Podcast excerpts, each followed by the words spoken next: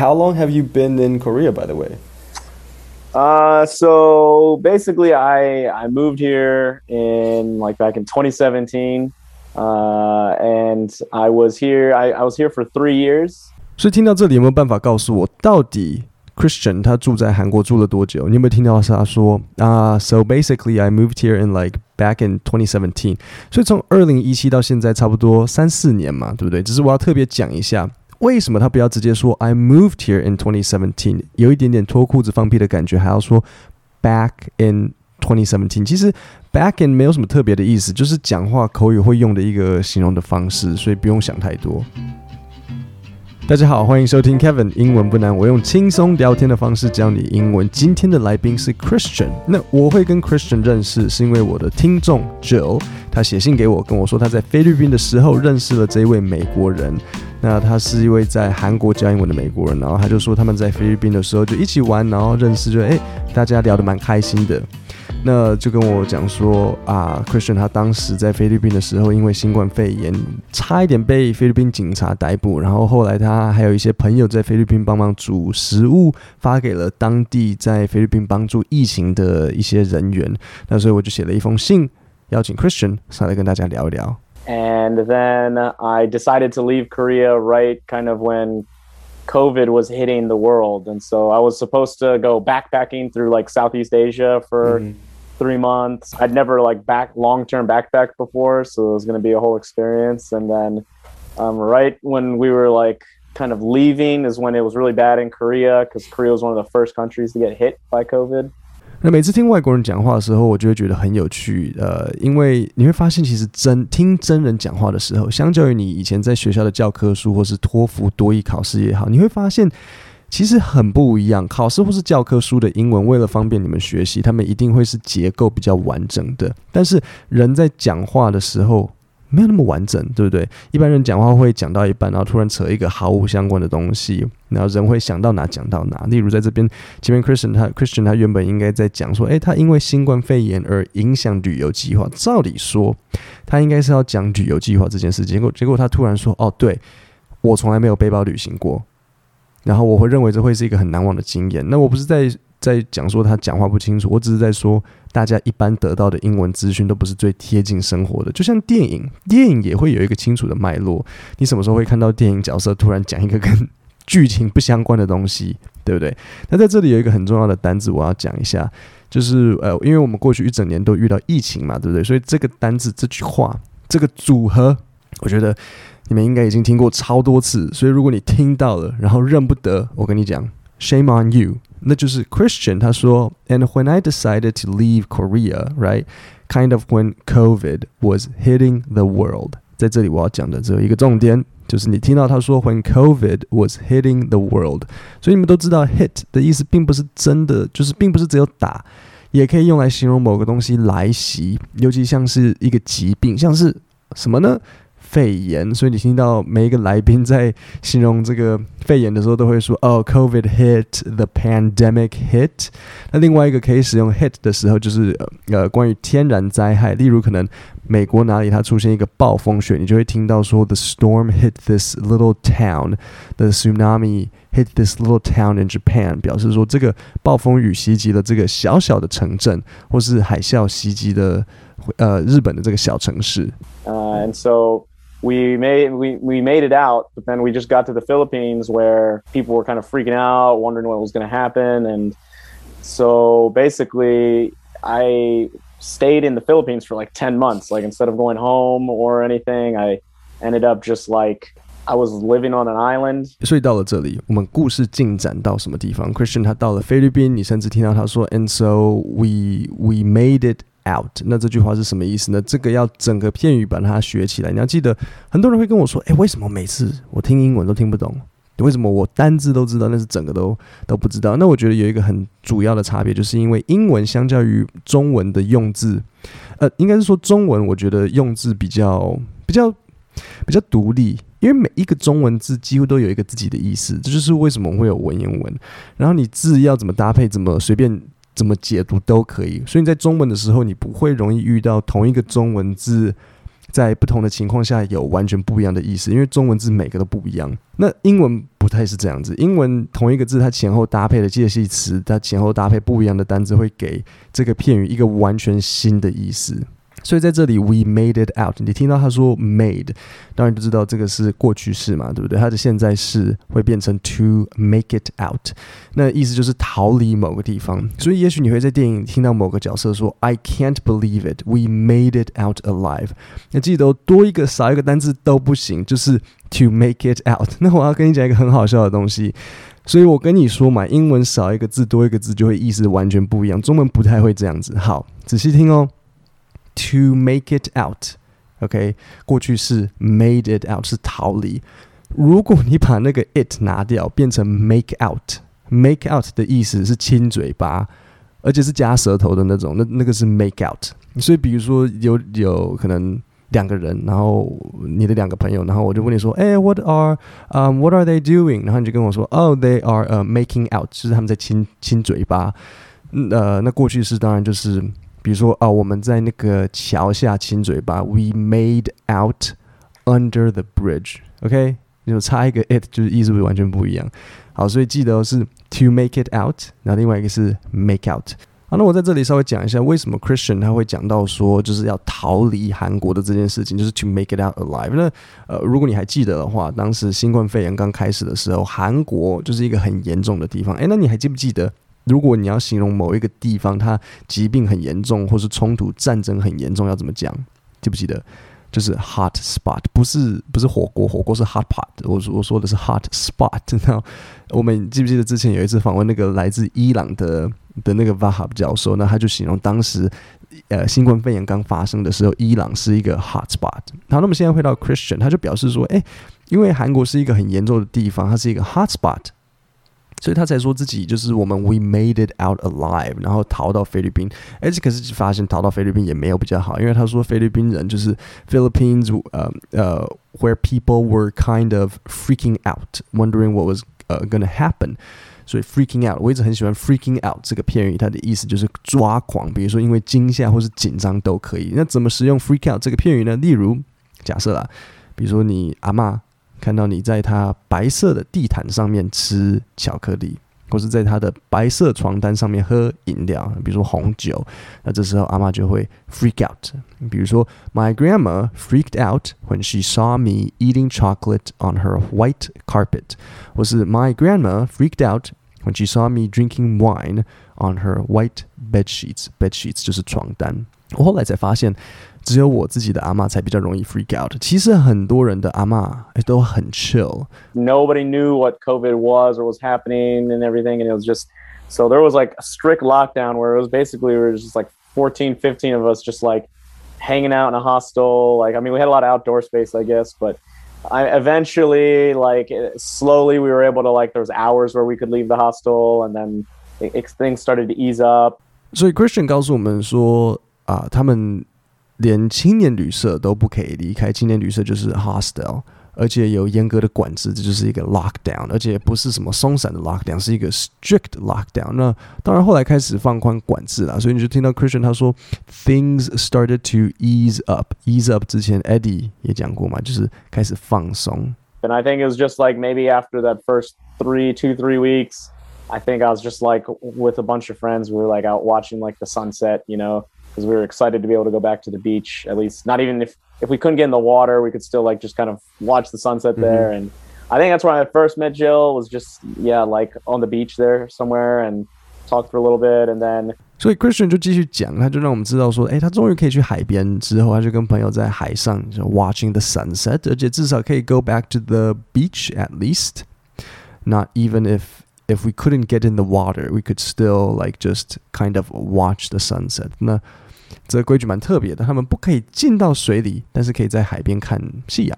She owns a shop there, like a kind of yeah, like, like a coffee shop or a hostel, right? Coffee, dessert shop, and she's at this point, I guess, it's converted into also like a mini hostel. So like, um, I, I think yeah, she was converting it like to be both things. Yeah. But when I was there, it was just you know like the coffee shop, dessert dessert shop. Uh, and so, yeah, I think we had just gone there for coffee one time. We're like, oh, you're the owner here. Oh, this is your place. Oh, okay. Like, and so then we just yeah like she's uh yeah we just like hung out 好，所以最后这段就是关于 Jill 的咖啡店民宿。那根据 Christian 当时看到的时候，只是一间咖啡店，不过他那时候正在改装成小民宿，所以你就听到听到 Christian 他说：“At this point，在这个时间点，I guess。” is converted into also like a mini hostel. Convert 就是改装改造，所以 Christian 当时他看到的只是咖啡甜点店，但是现在 Jill 应该已经在改装了，变成民宿。好，那现在我们就重新听一次 Christian 的部分，然后试着重新理解，再听一次看看。How long have you been in Korea, by the way? Uh, so basically, I I moved here in like back in 2017. Uh, and I was here. I, I was here for three years, and then I decided to leave Korea right kind of when COVID was hitting the world, and so I was supposed to go backpacking through like Southeast Asia for mm-hmm.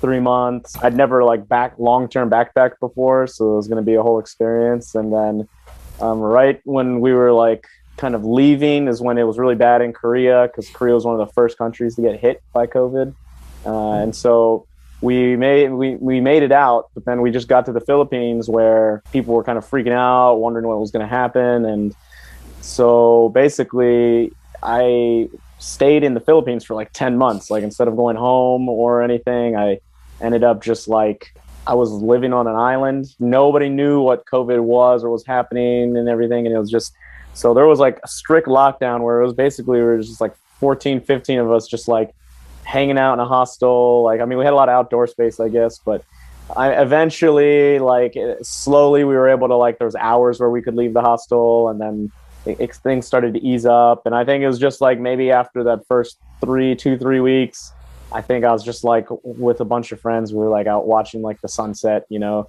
because we were excited to be able to go back to the beach. At least, not even if if we couldn't get in the water, we could still like just kind of watch the sunset mm-hmm. there and I think that's when I first met Jill. Was just yeah, like on the beach there somewhere, and talked for a little bit, and then she owns a shop there, like a kind of yeah, like, like a coffee shop or a hostel, right? Coffee dessert shop, and she's at this point, I guess, it's converted into also like a mini hostel. So like, um, I, I think yeah, she was converting it like to be both things. Yeah. But when I was there, it was just you know like the coffee shop, dessert dessert shop.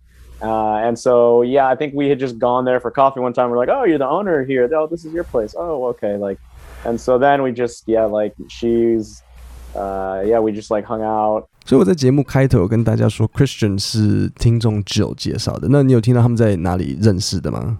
我一开始也查了一下，因为我我不知道菲律宾的这个地方。他说 Mobile 拼法是 M O A L B O A L，中文翻译墨宝，在那个 Cebu。